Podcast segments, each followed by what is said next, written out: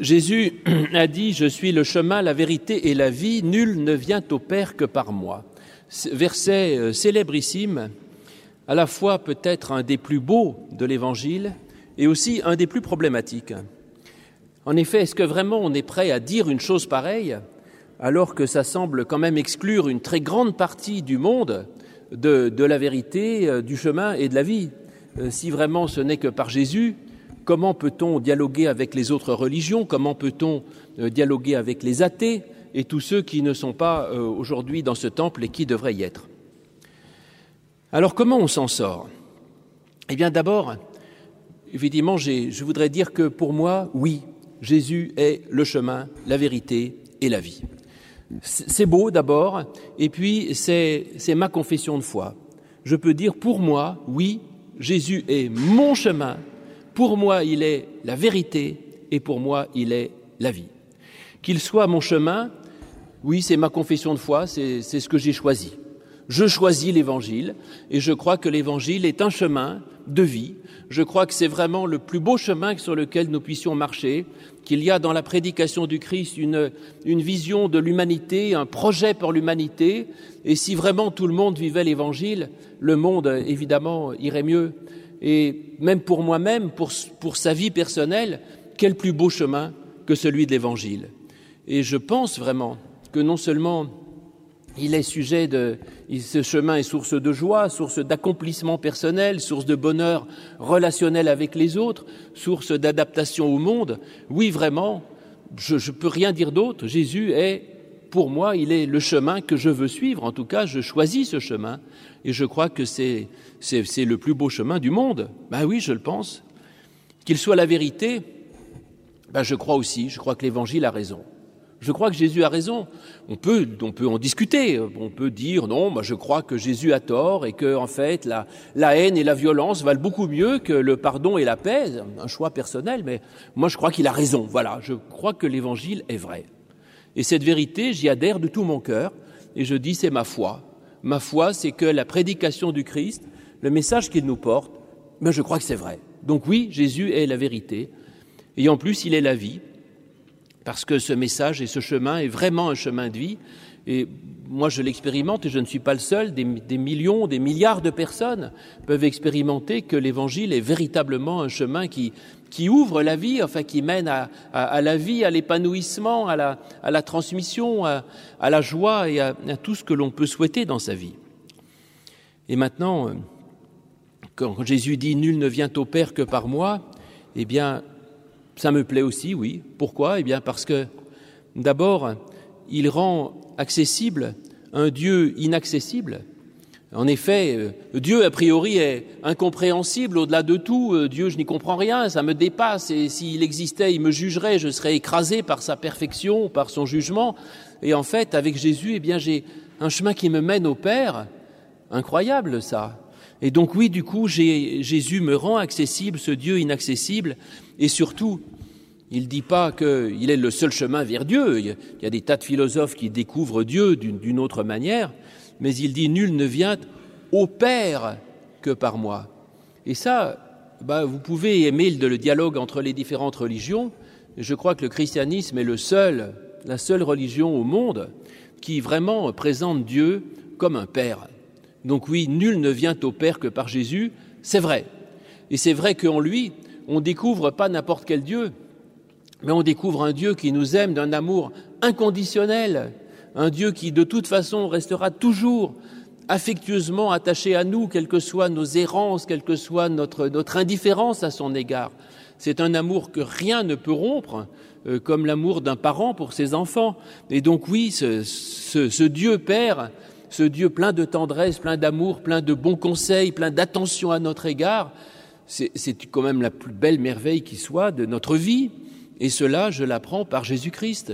Et c'est lui qui me l'enseigne. C'est pas les, c'est pas Aristote, c'est pas, euh, c'est pas le bouddhisme, c'est même pas peut-être l'islam, c'est, c'est pas les religions formidables des Indiens d'Amérique qui adorent les arbres.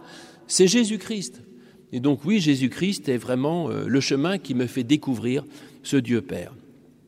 Donc oui, vraiment, je, ne peux rien dire d'autre que ce verset est évidemment la plus belle confession de foi qui soit, et, plus qu'une confession de foi, c'est le, témoignage. Je, ne peux qu'en témoigner. Chaque mot est vrai, juste et profond. Mais je vous l'ai dit tout à l'heure euh, au, commencement, ça, ça, pose quand même de graves problèmes. Hein. Et surtout, ce nul ne vient au Père que par moi. Euh, est-ce que vraiment euh, Jésus est le seul accès possible à Dieu? Et, comment on peut alors, si on, maintient ce verset, comment est-ce qu'on peut continuer à, faire du dialogue interreligieux? Donc, quand on parle aux bouddhistes, quand on parle aux musulmans, est-ce qu'on doit juste leur dire, mes amis, arrêtez, votre truc, ce n'est que du mensonge, c'est que de l'errance, et c'est que de la mort? Le dialogue interreligieux va être compliqué, hein. Je vous dis ça. Et puis, euh, même par rapport, euh, que penser de tous ceux qui, qui soit sont athées, pour des raisons parfois bonnes, parfois mauvaises, parfois n'importe, tous ceux qui vivent totalement sans le Christ. Alors est-ce que ceux-là, il faut les, les envoyer en enfer en disant, ben vous, vous n'êtes pas chrétien, vous ne croyez pas en Jésus-Christ, donc vous n'êtes ni dans le chemin, ni dans la vérité, ni dans la vie? D'abord, c'est pas vrai, évidemment. Nous connaissons tous des tas de gens qui ne sont pas chrétiens, qui sont, qui sont des merveilles absolues pour le monde, pour eux, pour tout le monde. Donc on ne peut pas rejeter quand même tous les gens qui ne connaissent pas Jésus-Christ dans les ténèbres du dehors. pour moi, c'est impensable, si vous voulez. Et puis que penser de ceux qui n'ont même jamais eu accès à la connaissance de Jésus? Bon, les, tribus indiennes d'Amazonie ou autres, alors tout cela, allez hop, en enfer. Connaissent pas Jésus, terminé. Et puis, euh, donc ça, c'est quand même très compliqué, très compliqué. Cette question avait déjà été posée un peu au Moyen Âge. Vous savez que les, théologiens s'étaient posé la question, en particulier des, euh, patriarches de l'Ancien Testament. je suis le chemin, la vérité et la vie. Ben, Abraham, il connaissait pas Jésus. Moïse non plus. Samuel non plus. Élie non plus. Et donc tout cela, hop, tout l'Ancien Testament en enfer. Alors ça, embêtait les théologiens médiévaux, donc ils ont inventé un truc génial. Ils ont dit, voilà, comme on, en fait, il y a un trou un peu louche dans le CV de Jésus. Enfin, il y a plusieurs trous, mais il y en a un en particulier, c'est qu'est-ce qu'il a fait entre euh, le vendredi saint et la résurrection. Il y a trois jours, qu'on appelle le triduum pascal, où ben, Jésus fait quoi pendant ce temps-là? Il est mort, pas encore ressuscité, et entre les deux, il y a un temps où, on ne sait pas ce qu'il fait. Et donc les théologiens médiévaux ont dit, ben, c'est facile, pendant les trois jours, en fait, il est descendu aux enfers, c'est-à-dire au séjour des morts, c'est ce qu'on raconte dans le symbole des apôtres. Vous savez, euh, il, a été crucifié, il est mort, il est descendu aux enfers. Bon. Et euh, pendant trois jours, il est allé euh, se présenter à Abraham, Moïse et les autres qui attendaient dans un antichambre. ils attendaient, parce qu'on ne savait pas quoi faire d'eux, en fait. Ils attendaient, Jésus se présente, il dit, OK, voilà, je suis Jésus, qui même me suivent. Et donc tous les patriarches qui ont bien voulu suivre Jésus, il les a emmenés dans le paradis. Et puis tous les méchants qui en voulaient pas, le pharaon, tout ça, ils sont restés en enfer, c'est pas grave. Et, donc c'était leur idée. Bon, c'est complètement mythologique. Ça, ça va pas cette histoire entre nous. Et puis ça résout pas le problème des autres religions, donc de toute façon, ça ne colle pas. Et donc en fait, du coup, j'avoue que je ne peux pas moi euh, prêcher la version forte de ce verset. Euh, ce que font néanmoins un certain nombre de chrétiens dans des églises euh, fondamentalistes ou autres. Hein. Je ne peux pas dire explicitement que Jésus est le chemin, la vérité, la vie, et que nul ne vient au Père que par lui. Je ne peux pas le dire, ce qui exclurait tous ceux qui, sont, qui ne sont pas en Christ. Et si je ne peux pas le dire, ce n'est pas par manque de confiance dans l'Écriture, Certains disent, mais sola scriptura, l'écriture seule, c'est écrit, donc c'est vrai. Non, non, c'est plus compliqué que ça. La prédication du Christ n'est pas si simple. Hein. Euh, certes, là, il dit ça, mais moi, je lis l'écriture et je vois dans l'ensemble de l'évangile un Jésus qui n'est pas du tout de ce genre-là, à exclure tous ceux qui ne connaissent pas, envoyer aux enfers tous ceux qui ne professeraient pas leur foi en Jésus-Christ. On voit au contraire un Jésus qui est infiniment accueillant, et quelle que soit l'appartenance ou la non-appartenance religieuse, et même, il accueille même des non-juifs qui ne présentent aucune foi au sens traditionnel du terme. Quand Jésus dit du, centurion romain, même en Israël, je n'ai jamais vu une foi aussi grande, c'est incroyable. euh, quand il voit la, la syrophénicienne, la païenne, effectivement, qui vient demander la guérison de son enfant. Et là aussi, Jésus dit que c'est la foi la plus grande qu'il ait vue, supérieure à tous les bons croyants. Quand Jésus va dire à Zachée, le salut est arrivé sur ta maison, tous ces gens-là, est-ce qu'il y a un moment où ils disent, oui, Jésus est le chemin, la vérité et la vie? Non. Et donc, Jésus, si on regarde l'ensemble de l'Évangile, est, est extraordinairement accueillant pour des tas de gens différents même s'ils ne confessent pas la Sainte Trinité, la, la, la, résurrection des corps, les machins et tout ce qu'on veut nous faire croire dans les symboles des apôtres. Donc en fait, c'est incohérent de prendre au sens fort cette affirmation je suis le chemin, la vérité et la vie, c'est incohérent avec l'ouverture extraordinaire, l'ouverture d'esprit de l'Évangile, qui justement n'est jamais dogmatique et jamais enfermant dans une Église. Alors comment s'en sortir? D'abord, il y a la version malhonnête. La version malhonnête, vous en êtes peut-être rendu compte dans la liturgie, mais je vous ai déjà fait deux mensonges permettant de me tirer d'affaire au cours de ce qui a précédé cette prédication. D'abord, dans la, la, confession de foi que j'ai dite tout à l'heure, que j'ai écrite moi-même, j'ai retiré les articles. Et j'ai pas dit Jésus est le chemin, la vérité et la vie, j'ai dit je crois en Jésus-Christ, etc., qui est chemin, vérité et vie. Tout va bien. Donc du coup, il est chemin, vérité et vie, je le crois. Mais je ne dis pas qu'il est le seul chemin, la seule vérité ou seulement la vie. Il est chemin, vérité et vie. Ça va.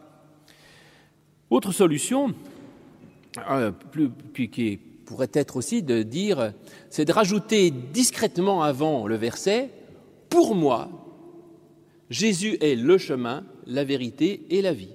J'ai essayé de vous le dire tout à l'heure. Pour moi, Jésus-Christ est le chemin, la vérité et la vie. Peut-être que pour d'autres, euh, c'est pas ça, donc j'admets que d'autres puissent être. Donc voilà, petite malhonnêteté. Autre petite malhonnêteté, si vous l'avez entendu, je l'ai dite en conclusion des lectures bibliques, où euh, on cite normalement Jean 17, verset 17. Le verset tel qu'il est écrit dans la Bible, c'est Éternel, ta parole est la vérité, sanctifie-nous par la vérité. Et j'ai modifié ça malhonnêtement en disant Éternel, ta parole est vérité, sanctifie-nous par ta vérité. Ce qui laisse de la place pour d'autres gens, ce qui est quand même plus sympathique. Alors, est-ce que c'est malhonnête ou pas? Non, c'est pas tout à fait malhonnête.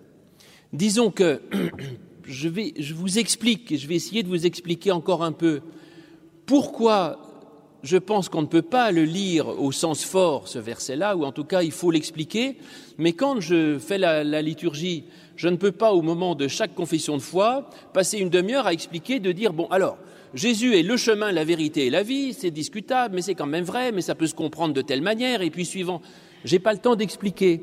Et donc, plutôt que d'être mal compris, je préfère trouver une formule qui est, dans le fond, à peu près ce que je veux dire, et qui est, je crois, juste par rapport à la logique de l'évangile. Mais ça, j'ai pas le temps de l'expliquer, donc je, je mens pas vraiment. C'est pas si malhonnête que ça. C'est juste que j'ai pas le temps d'expliquer. Alors en fait, maintenant je vais vous dire pourquoi, évidemment, je suis prêt à dire que Jésus est le chemin, la vérité et la vie, et que nul ne vient au Père que par lui. Et je suis prêt à le dire parce qu'en effet, ma position n'est pas juste une ouverture relativiste à toutes les religions. Je ne suis pas du tout enclin à penser que toutes les religions se valent ou que, après tout, tout ça, ce sont des chemins différents qui montent au sommet de la même montagne. Pas du tout je crois vraiment que l'Évangile est mieux que tout le reste, j'en suis convaincu. Mais donc je ne suis pas relativiste, mais néanmoins, comme je vous l'ai dit, je sais qu'il existe des gens absolument exemplaires et formidables en dehors du christianisme, soit dans d'autres religions, soit sans aucune religion, et que par conséquent, il y a des gens qui valent beaucoup plus que vous ou que moi, et que je crois être vraiment dans un chemin de vérité et de vie. Et du coup, ma solution, c'est la suivante, c'est de dire que il ne faut pas entendre cela comme concernant Jésus en tant que personne historique, je connais Jésus ou je ne connais pas Jésus, mais Jésus entend qu'il représente un message. Et ça, c'est assez vrai, c'est-à-dire que ce qui est le chemin, la vérité et la vie, c'est sa prédication, son message. Et oui, ça je suis prêt à le dire, et même sur le bûcher, la prédication de l'Évangile, c'est le chemin, la vérité et la vie. Donc je dépersonnalise, si vous voulez, le verset en disant que c'est le contenu de son message qui est tout cela et que ce n'est pas forcément sa personne elle-même. C'est assez logique en fait. Théologiquement, c'est même juste. Parce que dans l'évangile de Jean, où se trouve ce verset, Jésus est présenté au début comme étant l'incarnation de la parole de Dieu. Au commencement était la parole, cette parole était celle de Dieu, et, tout a été fait par elle, rien de ce qui a été fait n'a été fait sans elle, et cette parole était Dieu. Et cette parole, elle s'est trouvée présente dans un homme, Jésus-Christ. C'est Jean, premier chapitre de Jean, l'incarnation. Et donc dans Jean, Jésus n'est pas présenté comme quelqu'un de sympathique, euh, ou quelqu'un dont il faudrait s'attacher à sa personne, mais il est présenté comme une parole incarnée. Et donc l'important, c'est son message, c'est son évangile. Et le message du Christ, dans le fond, il n'est pas très compliqué il y a plein de choses compliquées dans l'Évangile, mais si, parce que c'est fait pour nous faire réfléchir, pour nous faire travailler, pour approfondir notre foi et tout ça, mais globalement, s'il fallait résumer l'Évangile, euh, je le résumerais en dix points, même peut-être même pas dix. L'Évangile, c'est quoi dans le fond? Ben, C'est l'amour, oui, ça c'est essentiel, c'est le, service de l'autre, évidemment, c'est la paix.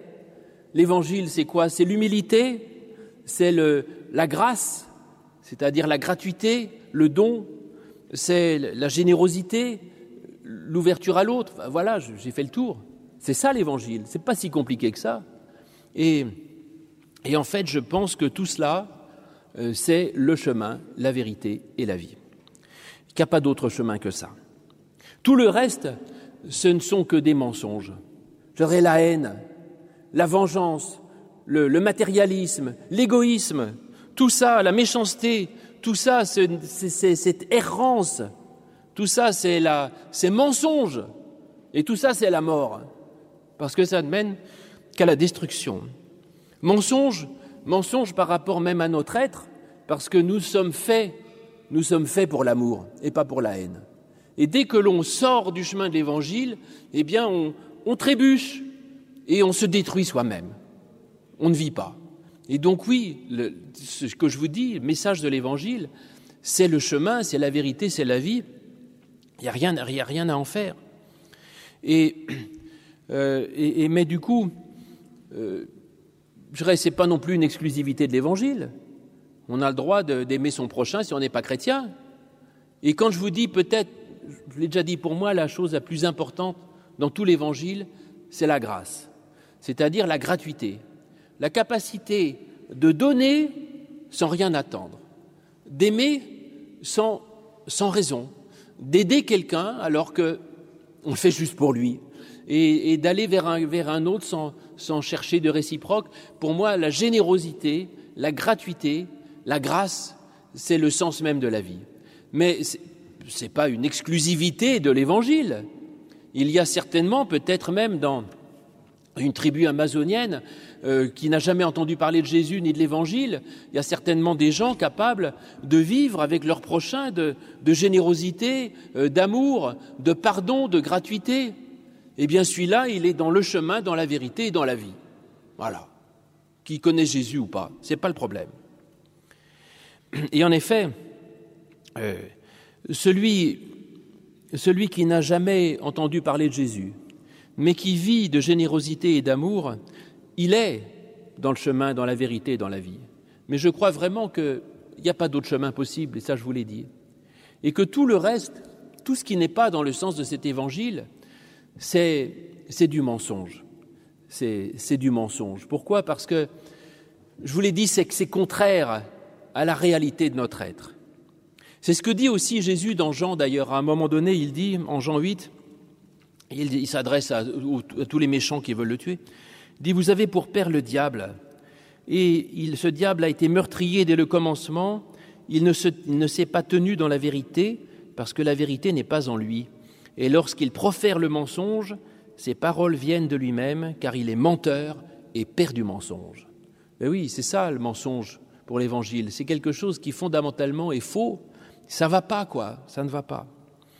Mais celui qui n'a jamais entendu parler de l'Évangile et qui vit l'Évangile, bah, il est euh, évangélique sans le savoir. Alors, je ne veux pas faire de récupération, mais, mais dans le fond, c'est ça l'essentiel. Et là encore, euh, Paul, l'apôtre Paul dit cela en Romains 2, je crois, il dit, quand les païens qui n'ont pas la loi font naturellement ce qui est prescrit par la loi, eux qui n'ont pas la loi, ils sont une loi pour eux-mêmes, et ils montrent que l'œuvre de la loi est écrite dans leur cœur, car leur conscience en rend témoignage, leur raisonnement les accuse ou les défendent, et ce qui paraîtra au jour où, selon mon évangile, Dieu jugera euh, les, actions secrètes des hommes. Et donc Paul dit, il y a des gens qui ne connaissent pas euh, l'évangile, et qui en fait ont l'évangile naturellement dans le cœur. Ça, me suffit, c'est déjà bien. C'est mieux que ceux qui prétendent confesser Jésus-Christ et qui font que des vacheries à leur prochain, entre nous. Hein. Bon. Et puis même dans Jean encore, le premier épître de Jean, quiconque aime est né de Dieu et connaît Dieu. Quiconque aime est né de Dieu et connaît Dieu. Donc Jean dit, ben voilà, en fait, l'important c'est d'aimer. Et celui qui aime, même s'il n'a pas une idée conceptuelle de Dieu, dans le fond, eh ben, il, est, euh, il, est avec Dieu. Et donc il faut faire attention à ce qu'on dit euh, quand on parle de la foi en Jésus-Christ qui sauve. Euh, parce qu'en fait, n'est pas le fait d'être chrétien qui sauve, c'est le fait de vivre son message il y a donc là un danger dans la foi euh, trinitaire mal comprise. Euh, quand on dit la seule foi réelle, c'est la foi trinitaire, ce qui exclut quand même beaucoup de monde, même au sein du christianisme. C'est pareil, non, non, non, non. On peut être quelqu'un, même un très bon chrétien, sans aimer la Trinité, sans être trinitaire. Hein. La trinitaire est une invention du IIIe siècle, donc euh, laissez ça à ceux qui aiment la tradition.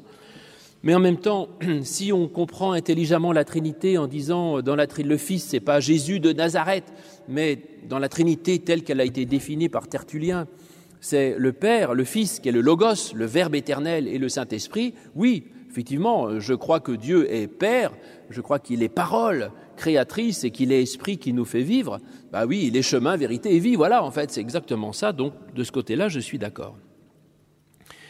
Et d'ailleurs, la preuve de cela, c'est que ce Christ qui est dans la, Trinité, qui nous sauve, ce n'est pas Jésus de Nazareth, c'est le Christ éternel. La preuve, elle est encore dans l'évangile de Jean. Je oublié de vous sortir des, tas d'arguments, hein, parce que je vois que vous doutez un peu. Jean 8, quand Jésus dit ce verset célèbre, Avant qu'Abraham fût, je suis. Ça va pas, ça. Jésus, il est né à Noël, euh, de l'an 1, dit-on, mettons, à peu près. Mais avant Abraham, il n'y avait pas de Jésus. Mais pour, comment Jésus peut-il dire avant qu'Abraham fût je suis Eh bien si, parce que Jésus, justement, c'est la, parole éternelle de Dieu. Et avant même qu'il Abraham, avant même qu'il quoi que ce soit, Dieu, il avait déjà un projet pour l'humanité. Il avait déjà une, parole créatrice qui, qui voulait mettre à l'œuvre, qui s'accomplit merveilleusement en Jésus-Christ. Mais Dieu savait déjà où il allait avant même qu'Abraham soit là. Et donc ce message de l'Évangile, il a toujours été vrai avant même Abraham, et ça a toujours été cela qui était la vérité qui sauve, et cela dont a témoigné Jésus. D'ailleurs, dans, dans le judaïsme, paraît-il, si on demande à un, bon juif talmudiste, qu'est-ce qui est pour vous le chemin, la vérité et la vie? Il va dire, c'est la Torah, c'est-à-dire la parole de Dieu, et, Jésus dit Je suis le chemin, la vérité et la vie, c'est-à-dire la vraie parole de Dieu. C'est pas même les 613 commandements et tout ce que Moïse a écrit sur les tables. Je suis, moi, la parole même de Dieu pour vous. Alors cela dit, euh, c'est dangereux toute cette histoire chemin, vérité et vie parce que, vous voyez, on plaque sur un verset écrit il y a 2000 ans des concepts qui sont ceux d'aujourd'hui. Euh, de, vérité, de vie et tout ça. Et donc il faut sans doute faire un petit travail biblique pour essayer de retrouver, en fait, qu'est-ce que Jésus voulait dire.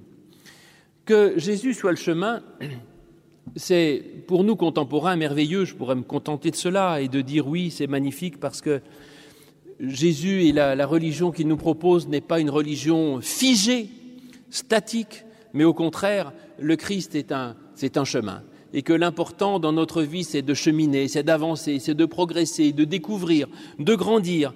Et donc, on n'est pas dans une conception bloquée de la religion ni de notre foi, mais au contraire, une foi qui est toujours en découverte et en avancée. Et Jésus, c'est un chemin. Donc, ce n'est pas une dogmatique, ce n'est pas une religion figée, ce ne sont pas des rites, mais c'est un chemin qu'on peut sans arrêt avoir. Et du coup, cette vérité, elle est. En plus, on dit que dans. Vous savez, la vérité dans, la Bible n'a pas tout à fait le même sens que pour nous aujourd'hui, et parce que la vérité de Dieu n'est pas la nôtre. En effet, pour nous, euh, une chose est vraie si la parole que je dis est en adéquation avec une chose qui existe déjà. Je dis, euh, cette Bible est rouge, c'est vrai parce qu'elle était rouge avant que je le dise. Mais la vérité de Dieu, elle est à l'envers. Dieu dit une chose qui n'est pas, et merveille, ça devient. Quand Dieu crée le monde, il dit la lumière est. Nos, Bibles ont mis que la lumière soit, mais il n'y a pas écrit ça. Il y a écrit la lumière est. Dieu dit la lumière est, et la lumière est. C'est ça la vérité de Dieu. Quand Dieu dit la lumière est, techniquement c'est faux, il n'y a pas de lumière. Mais dès que Dieu dit la lumière est, il a raison par avance parce que ce que Dieu dit, ça advient. Voilà. Et donc la vérité de Dieu, c'est une vérité par avance, est une parole créatrice et c'est un projet, c'est une promesse, autrement dit. Et autrement dit, si Jésus est euh, vérité, c'est parce qu'il est justement une parole qui nous dit ce à quoi nous sommes invités à être, ce que nous sommes appelés à être. C'est que la parole de l'Évangile est une parole qui nous crée à neuf, et qui fait de nous des êtres neufs. Il ne dit pas la vérité sur ce que je suis, parce que la vérité sur ce que je suis, c'est que je suis pauvre, misérable, aveugle et nu et pas terrible. Mais Dieu me dit, mais non, tu es un enfant de lumière, tu es un, tu es, tu es un saint, tu es, tu es un promis à la vie. Et, c'est tout cela qu'il dit, et ça, c'est une, c'est quelque chose qui me crée pour moi comme, comme neuf. Et puis la vie, en effet, la vie, elle est, c'est pareil, la vie, c'est tout sauf statique. Hein. La vie, c'est dynamique. La vie, et ce que l'on trouve dans notre foi en Jésus-Christ, c'est cette capacité à s'adapter, à grandir, à mûrir, à transmettre, et puis aussi à accéder à une vie qui est au-delà de la vie biologique, c'est-à-dire à la vie éternelle. Alors Calvin et Luther avaient prétendu, je pense qu'ils avaient tort, ils disaient chemin, vérité et vie. Ils disaient, ben, en fait, c'est le commencement, le milieu et la fin. Au début, on est sur le chemin, Ensuite, on découvre la vérité de l'Évangile. Ah, super, et paf, on a la vie. c'est idiot. Enfin bon, c'était il y a 500 ans. Je ne vais pas traiter Calvin et Luther d'idiots, mais en tout cas, je ne suis pas tout à fait d'accord avec eux. Je pense qu'il faut garder les trois euh, ensemble chemin, vérité et vie, et que les trois doivent rester en dialogue les uns avec les autres. Et si on oublie l'un des termes, on se casse la gueule. Parce que la vérité, elle n'a de sens que si elle mène à la vie.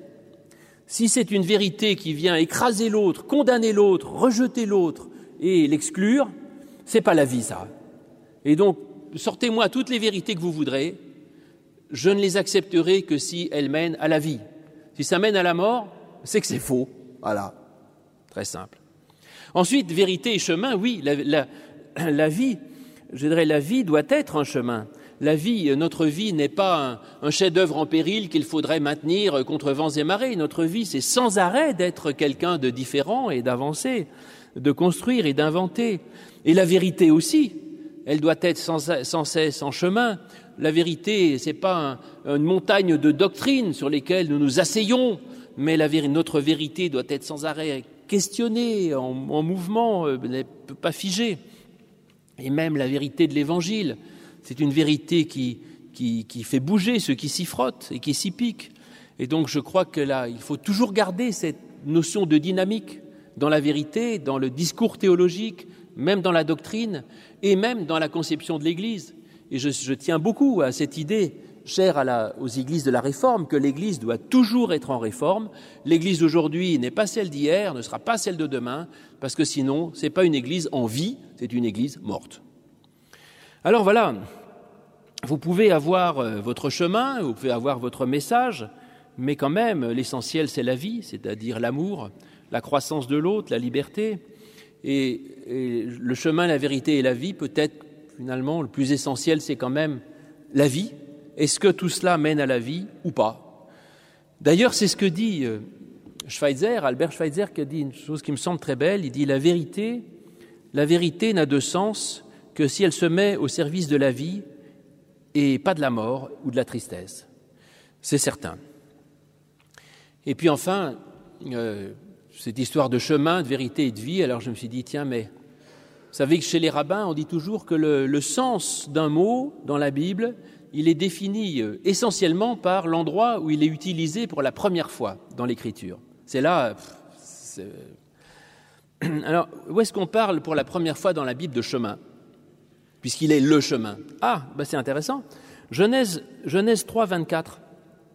Quand Adam et Ève sont chassés du paradis, il est écrit Après avoir chassé l'homme, Dieu le mit à demeure à l'est du jardin d'Éden, avec des chérubins à la flamme euh, et la flamme de l'épée tournoyante pour garder le chemin pour garder le chemin de l'arbre de vie. C'est marrant, on a déjà le chemin, eh bien vient la vie qui apparaît aussi. Oh là là, ça commence à m'intéresser. Et donc Jésus, euh, s'il est le chemin, il est le chemin bah, qui mène au paradis. Ce chemin qui mène au paradis, il est gardé par euh, des, anges, des porte-paroles avec une épée tournoyante. Donc c'est la, parole de Dieu. Et là encore, vous voyez que si on passe par Jésus, on passe par la parole et on peut entrer dans le paradis qui symboliquement est le lieu de de, l'accomplissement de, soi-même, c'est le jardin de délices, c'est le bonheur, c'est la paix, la relation à Dieu. Donc j'ai effectivement le, chemin qui mène à l'arbre de vie, j'ai le chemin et la vie, et je me suis dit, zut, il manque la vérité. Donc j'étais déçu parce que ma belle démonstration s'arrêtait là, il manquait un des deux pieds, mais j'ai lu des commentaires. Et certains disent, en fait, Jésus voulait certainement dire le chemin, la connaissance et la vie. Et s'il y a la connaissance, j'ai bon, parce que dans le paradis, il y avait le chemin, il y avait l'arbre de vie et l'arbre de la connaissance. Donc Jésus nous donnerait accès à la vie et à la connaissance, tout va bien. Mais j'ai pas connaissance, j'ai vérité. Alors les spécialistes expliquent que en fait, euh, Jésus n'a pas pu mettre le mot connaissance parce que connaissance en grec ça se dit gnosis et dans l'évangile de Jean ils étaient justement en but contre les gnostiques qui euh, faisaient toute une affaire de la connaissance en disant que c'est euh, par la connaissance et l'instruction qu'on pouvait se sauver soi-même. Donc Jésus ne pouvait pas dire je suis la gnose. Et donc il a mis à la place aletheia, la vérité. Mais qu'en tout cas, l'idée est quand même là. Par conséquent, on a les trois éléments du paradis Jésus, le, chemin, la vérité, et le chemin, pardon, la connaissance et la vie ou le discernement la connaissance de la vérité. Donc Jésus est vraiment le chemin du paradis, de la plénitude, de la présence de Dieu. Et ça me semble très cohérent. Pourquoi? Parce que vous me direz, mais il manque l'arbre.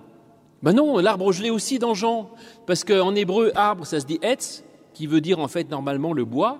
Et euh, dans l'évangile de Jean, Jésus est dit qu'il est crucifié sur le bois. Et donc on a l'arbre, c'est la croix du Christ, qui est le bois. Et donc j'ai le bois, j'ai l'arbre au milieu du, jardin. Est-ce que j'ai un jardin? Ben oui. À la résurrection, Jésus apparaît dans un jardin Marie-Madeleine. Et donc Jésus, il est l'arbre de vie planté au milieu du jardin à la résurrection. Il est le chemin, la vérité et la vie. On a tout. C'est extraordinaire, ça me passionne. Et donc vous voyez que Jésus n'est pas n'importe quel chemin. Il est chemin, c'est pas tout de dire ah ben je suis en route, je suis en chemin. Non, il n'est pas n'importe quel chemin. Il est le chemin de la vie il est le chemin du paradis. Et puis s'il dit Nul ne vient au Père que par moi, c'est d'abord, je vous l'ai dit, une bonne nouvelle, parce que ça veut dire qu'il y a un chemin, ce qui est déjà incroyable. Et puis c'est un chemin qui mène vers le Père, et ça aussi, je vous l'ai dit, je veux vous le redire, c'est vraiment original, parce qu'il nous montre un Dieu Père, un Dieu qui nous donne la vie, qui nous aime inconditionnellement, qui nous pardonne, qui nous accueille, nous fait grandir, et ça, c'est, je crois, vraiment euh, formidable, original, et c'est une merveille de la foi chrétienne d'arriver à réinterpréter euh, ce message de l'Ancien Testament qui disait qu'on était exclu du paradis, et eh ben, exclu de la présence de Dieu, exclu du bonheur, exclu de la vie, exclu de la connaissance. Eh bien, Jésus dit non. Moi, je vous fais revenir dans le paradis et dans la plénitude de la présence, dans les délices, dans la connaissance de la vérité et avec l'accès infini à l'arbre de vie qui vous donne une source de vie sur terre dans tous les, passages mortifères qui peut être et qui vous nourrit votre âme jusque, dans la vie éternelle. Ça, c'est vraiment une, grâce formidable. Donc oui, bien avec toutes ces précautions que j'ai vis-à-vis des non-chrétiens, je maintiens que pour moi, Jésus-Christ est le chemin, la vérité et la vie, que nul ne vient au Père que par lui, et j'en rends grâce.